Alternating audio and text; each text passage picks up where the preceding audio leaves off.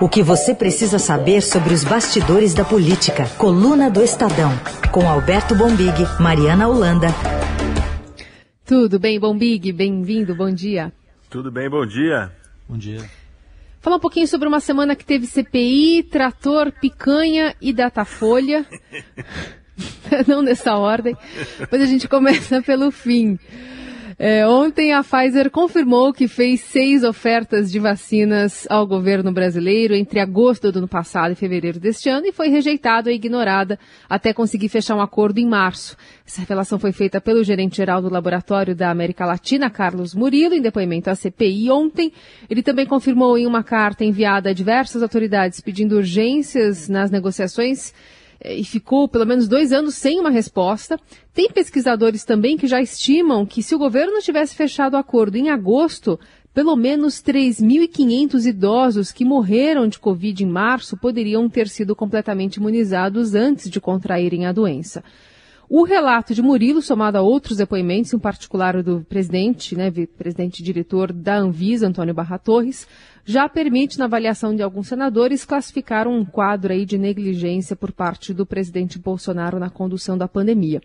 A gente preparou um compilado da semana para apresentar para o Bombig e para você, nosso ouvinte. Só quem pode modificar uma bula de um medicamento registrado é a agência reguladora daquele país, mas desde que solicitado pelo detentor do registro. Quando houve uma proposta de uma pessoa física eh, de fazer isso, isso me causou uma, uma reação um pouco mais brusca. Eu disse: olha, isso não tem cabimento, isso não pode. E a reunião, inclusive, nem durou muito mais depois disso. Vossa Senhoria falou que o Ministério da Saúde sequer respondeu a carta. Vossa Senhoria confirma que o Ministério da Saúde sequer respondeu a carta?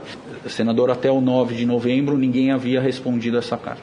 O Ministério da Saúde ignorou três tentativas de conversa, de contato realizado pela Pfizer com o Ministério da Saúde. Isso é verdade, doutor Carlos Murilo? Nossa oferta do 26 de agosto tinha uma, eh, como era vinculante e estávamos neste processo com todos os governos, tinha uma validez de 15 dias. Passados esses 15 dias, o governo do Brasil não rejeitou, mas tampouco aceitou a oferta, o que objetivamente posso afirmar as condições que foram eh, ofertadas e o tempo de validade dessa, dessa nossa oferta. É, não teve resposta, não é isso?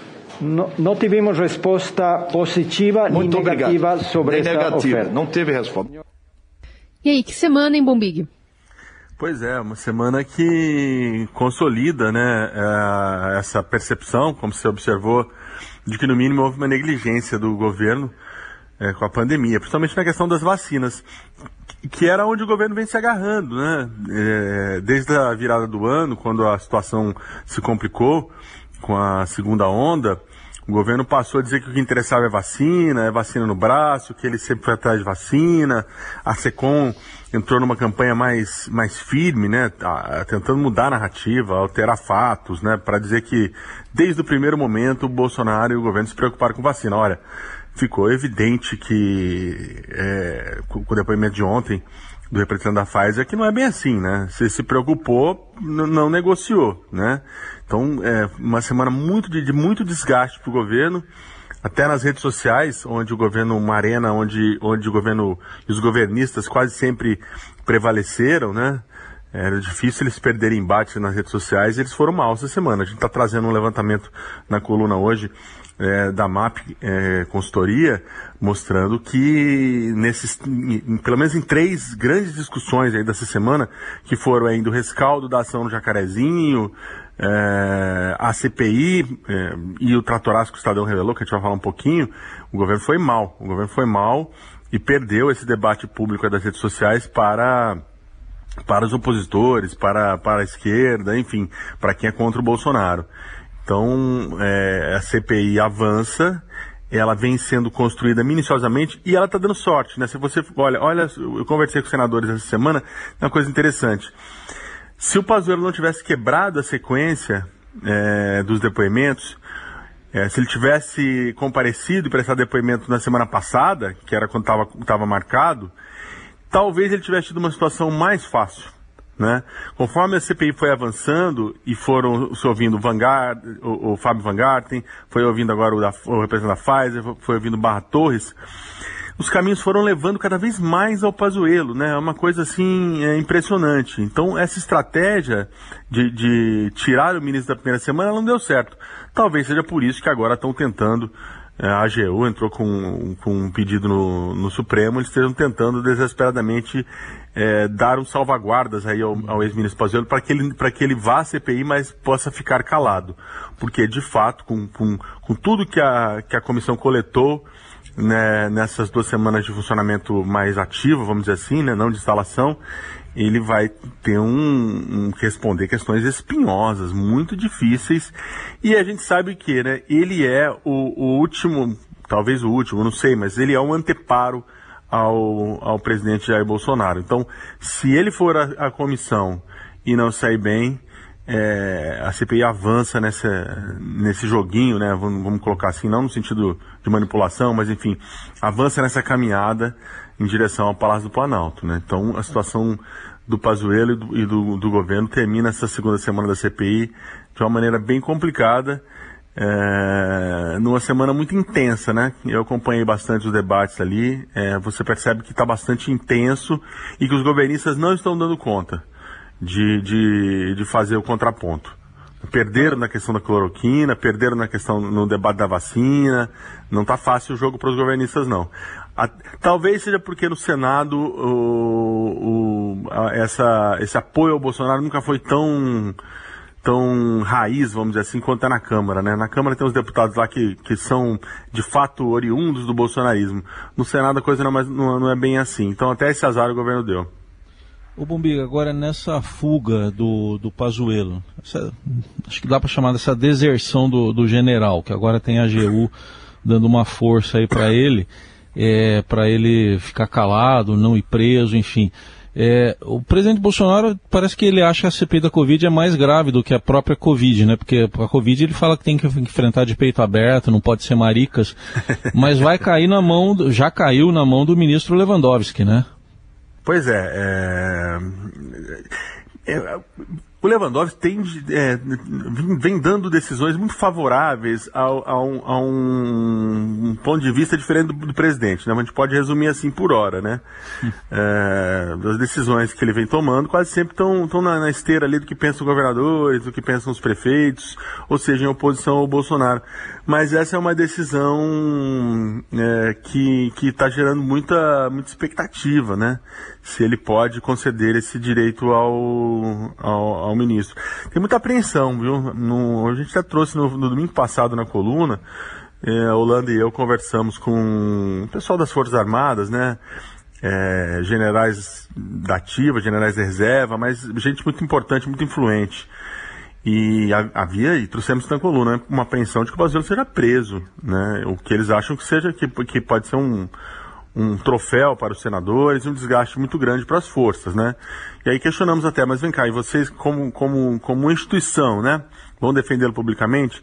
Naquele momento, né, as coisas mudam muito rapidamente, né, né, com a evolução dos, dos acontecimentos, mas até semana passada, a posição é, dos militares, por exemplo, era, olha, não, a escolha do Bazuelo foi uma escolha pessoal do Jair Bolsonaro, e a decisão do Pazuello também foi pessoal. Segundo eles, nunca foi uma coisa levada é, para a instituição, que a instituição tenha, tenha chancelado, né, sido uma indicação. Não, estava na cota do pessoal do, pessoal do presidente, então a gente é, acha, e eles acham que o Pazuello estava sofrendo um desgaste maior do que deveria, acham que o Pazuello estava tendo exposição pública maior do que deveria, mas que é, não iriam defendê-lo como, como categoria, digamos assim. Né? Eu imagino que essa posição esteja mantida. E havia, sim, esse temor de, de, de, de que ele seja preso no depoimento. Essa semana a gente viu, por exemplo, o, o Fábio Van Geiter, quase, né? Assim, o, o, Renan chegou a, a, pedir a prisão, aí o, o, Omar Aziz. Ali eles fizeram um trabalho, relator e, e presidente, né? Do, de, de policial bonzinho e policial mal, né? O, o, o, policial mal que o Renan pediu a prisão, o Omar Aziz entrou para dizer eu não sou carcereiro e tudo mais. Então, no caso do Pazuello, isso pode de fato é, vir a ocorrer E, e aí, diante desse cenário, talvez haja uma sensibilidade, vamos dizer assim, do ministro ou do Supremo para preservá-lo nesse momento. Agora é difícil, né? Vai fugir, como você disse, vai desertar eternamente da comissão, né? Ocupou o Ministério da Saúde por tantos meses, em momentos tão, num momento tão importante, um momento tão decisivo, tão trágico é, da história do país, né? Não vai falar CPI tornou-se uma situação de fato muito, muito difícil, né? E, e, eu acho que, como disse, quanto mais ele atrasar, quanto mais a CPI coletar informações, coletar dados, coletar depoimentos, a situação dele vai se complicar. A situação dele vai se complicar. E então, de fato, o governo se meteu aí num, num lamaçal que está difícil dele sair, viu? Queria é, que você também comentasse essa possível convocação do vereador Carlos Bolsonaro e do assessor ainda, né? Ainda assessor especial de assuntos internacionais da presidência, Felipe Martins, a partir dessa consolidação de um gabinete paralelo, de um aconselhamento paralelo que o presidente Bolsonaro teve em relação ao enfrentamento da pandemia. Boa, Carol. Essa é uma, uma revelação importantíssima da comissão. É, eu ia passando por ela. Você tem toda a razão. É, ontem, no, no, no, depoimento do executivo da, da Pfizer, eu acho que não há mais dúvida, né? Ele disse que o Felipe Martins e o Carlos Bolsonaro participaram da negociação com a Pfizer. Ora, meu Deus do céu, o que, que o Carlos Bolsonaro, vereador no Rio de Janeiro, estava fazendo é, é, com, ao lado do pai numa negociação tão, tão importante dessa e de uma área que, que ele não deveria estar lá, né, se aconselhando, falando. Então, essa é uma revelação importantíssima. Não sei nem se ela, se ela tem, de alguma maneira, um, um, caráter, de, de, de, é, um aspecto ilegal, vamos dizer assim. Mas politicamente não dá, né? Não dá. Você soma isso ao depoimento dos dois ex-ministros, do Taixe e do Mandetta, fica evidente que os ministros eram, eram, eram figuras decorativas e quem fazia cabeça do Bolsonaro nessa área era o Felipe Martins, era o Carlos Bolsonaro. É, essa convocação do Carlos, ela pode ser explosiva, né? Pode ser explosiva porque é, primeiro, ela, ele mobiliza muita gente, muitos seguidores, ele ainda tem muita influência nas redes sociais, ele ainda é muito querido pela plateia bolsonarista, então por isso só ele já chegaria de alguma forma mais respaldado, né? A outra é que a gente viu essa semana como está o clima, né? A CPI foi, lembrou os velhos tempos de comissão, a gente pode até te falar disso mais adiante. É, e a outra é o temperamento dele. Né? Não é uma figura de, de que, que, que dá, dá muitas entrevistas, aparece demais, até onde se sabe tem um temperamento que é, é explosivo, mas, mas as condições estão criadas, né? Ele precisa explicar o que ele estava fazendo lá. A questão do Felipe Martins, ela já virou mais uma dessas novelas do governo, né? Não tem, não passa uma semana que a gente não conversa com alguém é, é, do governo dizendo, não, olha, nós estamos procurando, a, gente até publicou essa semana que o, que o governo está procurando ali é, perfis para substituí-lo. Tá esquisito, né? Tá esquisito, né? Esse troço está Tá parecendo aqueles compromissos que você quer fugir, que você vai, não, semana que vem, na outra. O governo tá dando esses sinais, né? Não, vamos trocar, lá na frente a gente vê, estamos procurando currículo. O fato é que ele permanece lá e permanece muito importante. Essa, essas revelações dessa semana, esse depoimento de ontem, mostram que ele é um auxiliar poderosíssimo do presidente, ligado aos filhos do presidente, e que na última vez que esteve no Senado fez uma afronta da, na, lá da, é, é, é ao presidente do Senado, né? Então, são depoimentos que, se ele também for convocado, prometem. Prometem grau de abolição muito, muito grande, mas é, logo mais terão que, que se explicar, né? Que, que, conselhos que eles estavam dando, né? Qual a formação deles, né? Para aconselhar o, o, o, presidente da República em ações tão importantes, onde na verdade, na verdade deveriam estar epidemiologistas, cientistas, é, médicos, né? Enfim. É, vamos ver então o que, que, vai acontecer ainda. Agora hoje vocês trazem também na coluna aqui, na versão impressa, na versão do, do portal, do, todo um resumo dessa semana do, do, desgaste do presidente, que gerou da parte dele também uma reação, né? Muitos ataques da parte do presidente e dos filhos dele também, né, o Bombig? Não, exato. É, só para só ilustrar aqui para o nosso ouvinte, a gente tem um, um, compilado com algumas frases dessa semana de ataques contra o Renan, tanto do presidente quanto do senador Flávio Bolsonaro. Agora, há claramente senadores que querem usar aqui de palanque. Imagina a situação, um cidadão honesto ser preso por um vagabundo como Renan Calheiros. Sempre tem alguém picareta, vagabundo, querendo atrapalhar o trabalho daqueles que produzem. Se Jesus teve um traidor, temos um vagabundo inquirindo pessoas de bem em nosso país. É um crime o que vem acontecendo com essa CPI. E aí, Bombique? Pois é, descredenciar, né? É...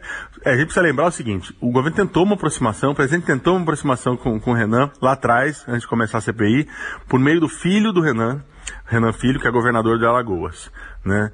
Tava tentando fazer uma via política ali, inclusive com, com, com, a, com, a, com a ajuda do Centrão, né? O Centrão poderosíssimo e tão aliado Centrão do presidente, fazer essa aproximação. Porém, quando estava ainda na, na fase das tratativas, acho que eu, se não estou enganado, estou puxando de memória, que a deputada Carla Zambelli, bolsonarista aqui de São Paulo, entrou com, com, a, com pedido no Supremo para afastar o Renan Calheiros da relatoria. Ali explodiu as pontes e não teve mais conversa. Com, com o caminhar da CPI, essa relação foi se esgarçando e o Renan foi mostrando que, que, tá com a faca nos dentes, né? Que está fazendo o trabalho dele lá, mirando um relatório final duro. É, tem, há um problema também, eu acompanho muitas sessões, vocês devem estar acompanhando, você percebe a enorme dificuldade que os governistas têm de ir para cima do Renan, como foi o Flávio, por exemplo. Renan é um senador de muita história no Senado.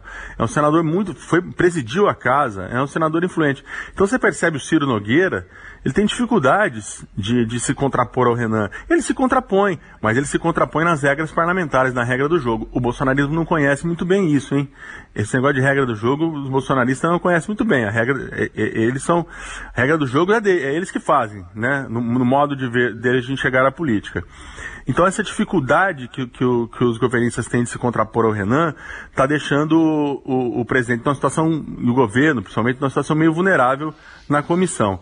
Essa semana tava, tava o, o depoimento do, do ex-secom, do Fábio, tava na hora em que o Flávio aparece, a tropa governista estava totalmente desminguida na comissão, né? E o Flávio aparece lá, com, é, basicamente, que eu apurei, ele aparece com três intuitos. Né? Primeiro, defender o amigão dele, que é o Fábio Van Garten foi lá salvar, né? Então, salvar né? depois de um apagão ali, né? Não tinha governista para defender o ex-secretário. Sumiu todo mundo, você tem toda a razão. No meio da. O Ciro, o Ciro Nogueira, o senador Ciro Nogueira, que, é, que talvez seja o principal da tropa, junto com o Girão, já tinha abandonado o barco, já tinha saído no meio da tarde. Então, bom, também é quinta-feira em Brasília, né? É. O, não, o, o, o Fábio foi quarta. O Fábio foi quarta. Acho que foi resolver os problemas dele. Então, ele, primeira coisa é tentar salvar o amigão dele que estava de fato encurralado. Foi um momento muito tenso, né? O outro é, foi dar esse recado, né, para a tropa governista. Ó, vou mostrar como a gente faz, né? Qual a nossa estratégia, né? Que é de municiar. Ele vai lá, provoca um fato, municiou as redes, né? Jogou essa palavra no ar, vagabundo, que, que ontem estava bombando nas redes sociais, dando é, é, é, discurso para as redes bolsonaristas, o Bolsonaro reiterou. E, e, e, o, a, e a terceira coisa, causar, né? Causar causar, lacrar. Né? É, essa é a estratégia do bolsonarismo. Então ficou evidente que desde essa aparição do Flávio, que ela é pensada, por mais que ele vá lá e explode, né? Assim, parece uma coisa assim, não, ele foi lá defender e perdeu a cabeça. O que eu apurei não é nada disso, é, é, é uma estratégia de, de, de, de se contrapor, muito bem pensada é, adotar uma posição de confronto com o Renan Calheiros. Né? Não há mais negociação, agora é tentar desmoralizá-lo, desmoralizá-lo, desmoralizá-lo. Isso vai estender ao relatório, vão confrontar o Renan ao máximo, vão, tentar, vão xingar, vão para a famosa briga de bar, né? Que cada um vai, você vai pegando o que, o, que tem na mão, né? Cinzeiro, taco de bilhar, não, não há, não há muito, muito regra. Qual o problema disso? O Renan, é, é, segundo os, os, colegas dele, brigar com o Renan costuma não ser muito bom. É, ele, ele é, tem tem um temperamento contido, né? Você vê que ele se levanta até no momento em que o, ele, ele re, rebate, né?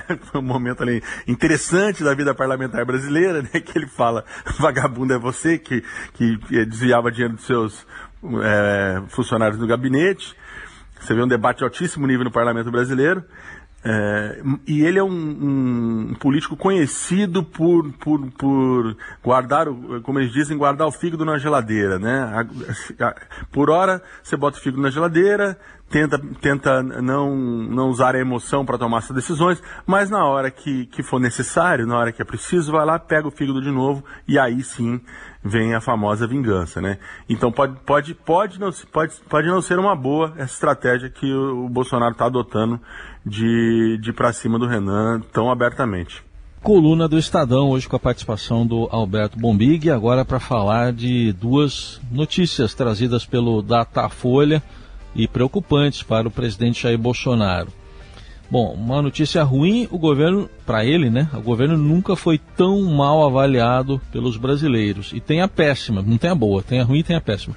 A péssima, Lula largou bem na frente na corrida presidencial de 2022. Então, o ex-presidente Lula aparece na liderança das intenções de voto, vantagem de 18 pontos em relação a Jair Bolsonaro, que figura em segundo lugar na pesquisa, dados são do Datafolha, o levantamento que foi divulgado na noite de, de quarta-feira.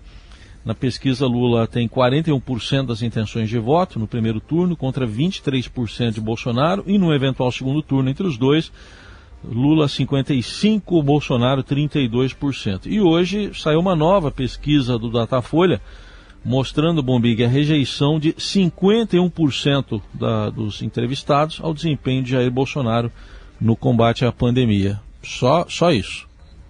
Pois é, números muito ruins para o governo. Esse de 50% é. Quando você conversa ali com, com, os, com os né, da, é, é cientista político tudo mais, e, e, eles dão ali definições clássicas de uma situação para impeachment, você teria, assim, é, uma delas é uma rejeição com mais da metade da população, óbvio que falta povo na rua, falta perder base no, no Congresso, mas uma delas já atingiu aí, que é essa é, é a rejeição ao presidente passar de 50% da população, né?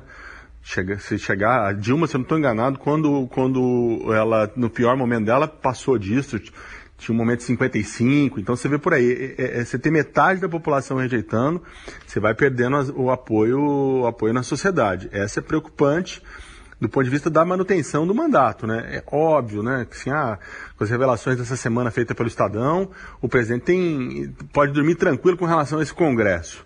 Mas, mas o vento vira. O Congresso sempre foi muito sensível também à, à sociedade, aos eleitores, né? Então, não é uma situação simples.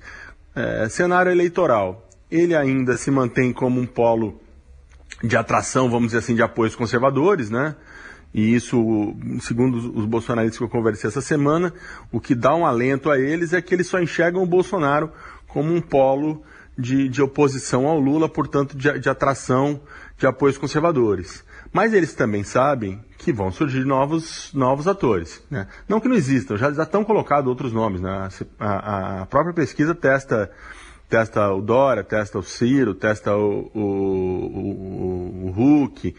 É, quando eles vão surgir, quando, quando eu digo é, vão se lançar em campanha, né? vão se colocar. Por enquanto, cada um está tocando a sua vida ali, né? Tem as suas pretensões, mas na prática vão tocando a sua vida.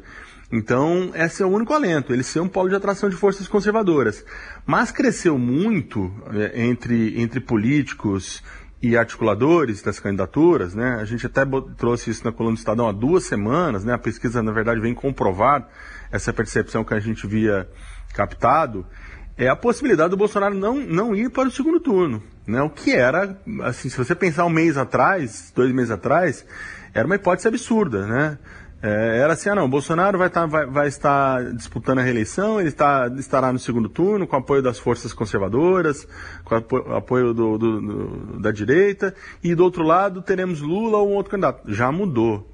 Já mudou. O que você tem, a foto deste momento, é muito provável você ter já o Lula consolidado no segundo turno e, e, e talvez o, é, o, Bolsonaro com, com outro candidato aí é, é, que tenta correr na mesma faixa, tirar os votos do presidente na, na, na, faixa dele, disputando uma vaga no segundo turno.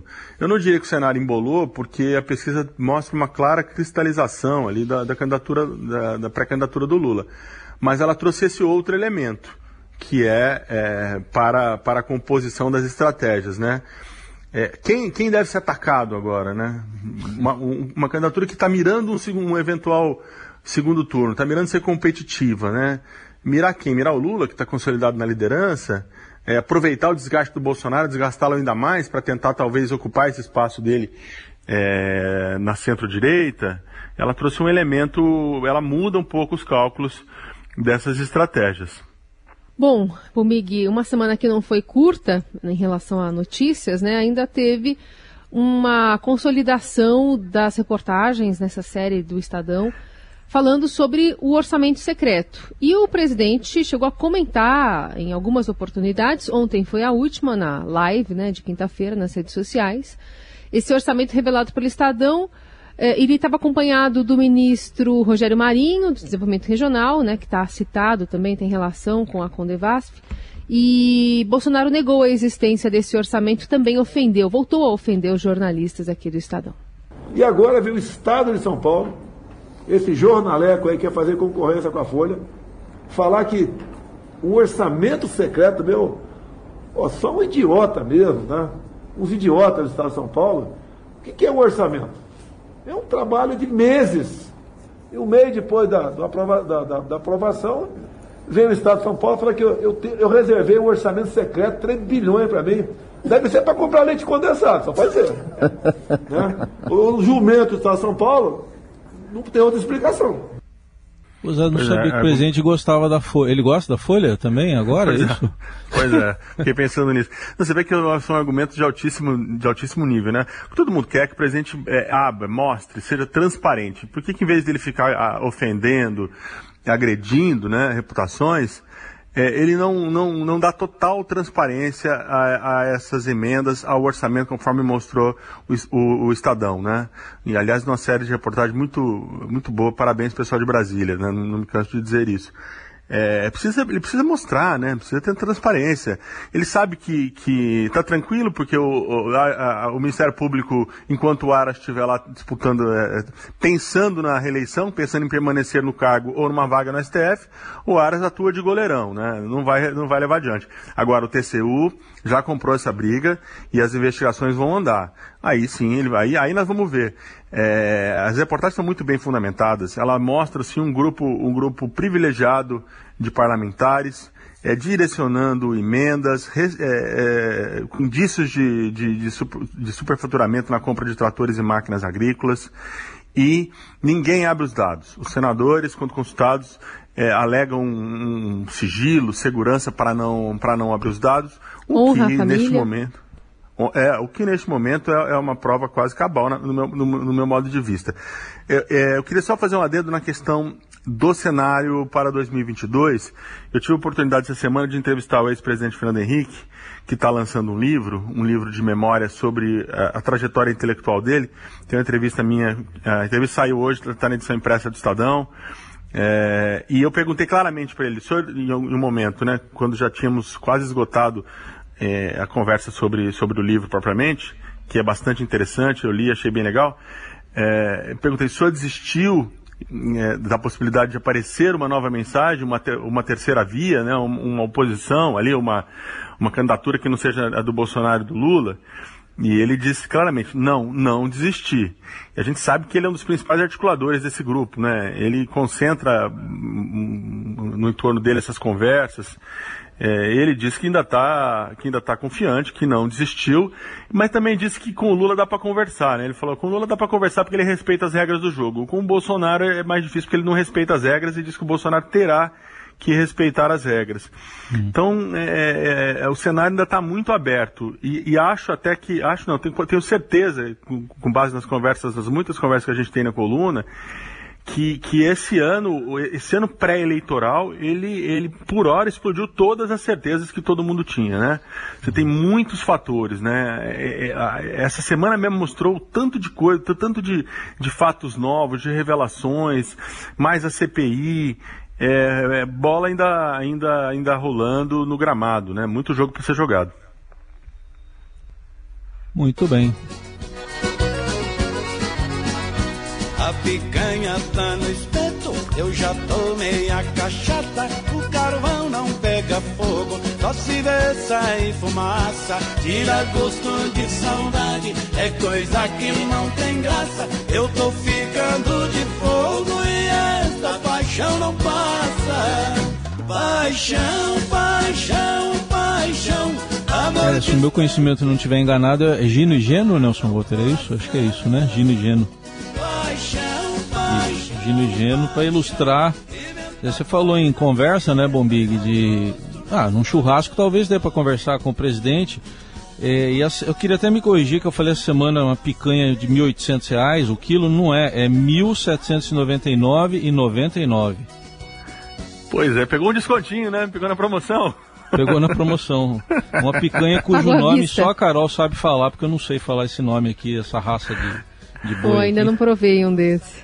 Não, mas o não, nome aqui é um, é um, boi japonês, né? Um, um, origem japonesa. É, o nosso negócio é aquele churrasquinho de Praça da República, Praça da Sé, né? saída do muro, saída de estádio, né? Não é não, esse, esse, do Bolsonaro não é aquele que tinha na saída do Pacaembu, não, hein, Raiz? Não, muito diferente daquele que até hoje eu não entendo como é que os nossos estômagos, não tem coisas que a gente fazia, não dá para entender realmente. Eu nem sei, eu, eu acho. Eu acho que eu nem consigo comer uma, essa, essa, essa picanha do Bolsonaro, acho que não precisa mastigar, ela deve derreter na boca, né? Que beleza, né? É, essa vem com uh, privação de mastigação, não precisa. Né? Inflação para quem, né? Inflação para quem? Você